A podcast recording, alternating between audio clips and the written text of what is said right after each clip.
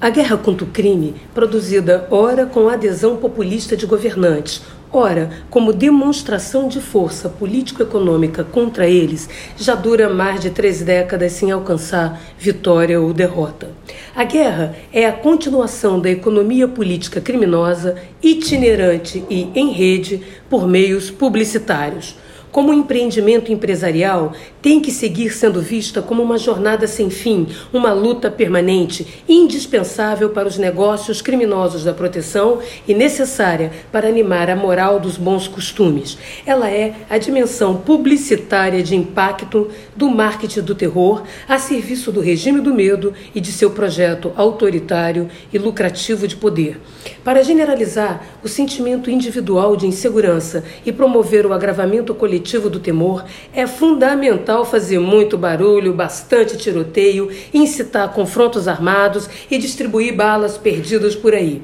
No Rio de Janeiro, tornou-se útil usar softwares que orientem percursos seguros e evitem cair nas chamadas áreas de risco ou barreiras policiais do tráfico ou da milícia. Para sair de casa antes ou depois dos confrontos armados, tornou-se lugar comum consultar no smartphone os apps Fogo Cruzado, onde tem tiroteio, e o blog Pista News. Afinal, é imprescindível interromper rotinas, paralisar o trânsito, restringir a circulação, possibilitar coberturas midiáticas em tempo real e disseminar rumores, tudo isso para produzir o efeito barata tonta na população, de perto na periferia, onde tudo acontece, e de longe nas zonas nobres, onde se assiste do sofá a guerra nos aplicativos. Para manter todos à beira de um ataque de nervos e perdidos feitos cego em tiroteios dispersos pela cidade, é preciso produzir muitos sons, luzes, fúrias e ação, palavras em ordem, sirenes intermitentes,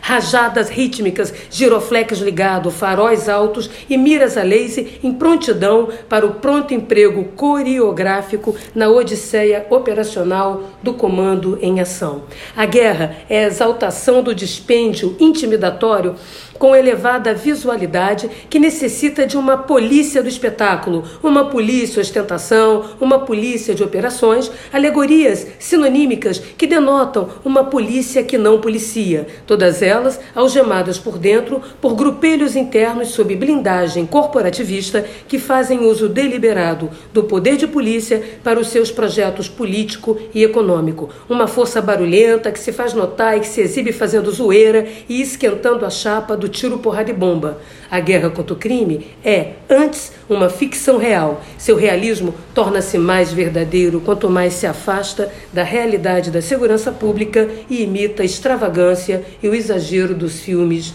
de ação.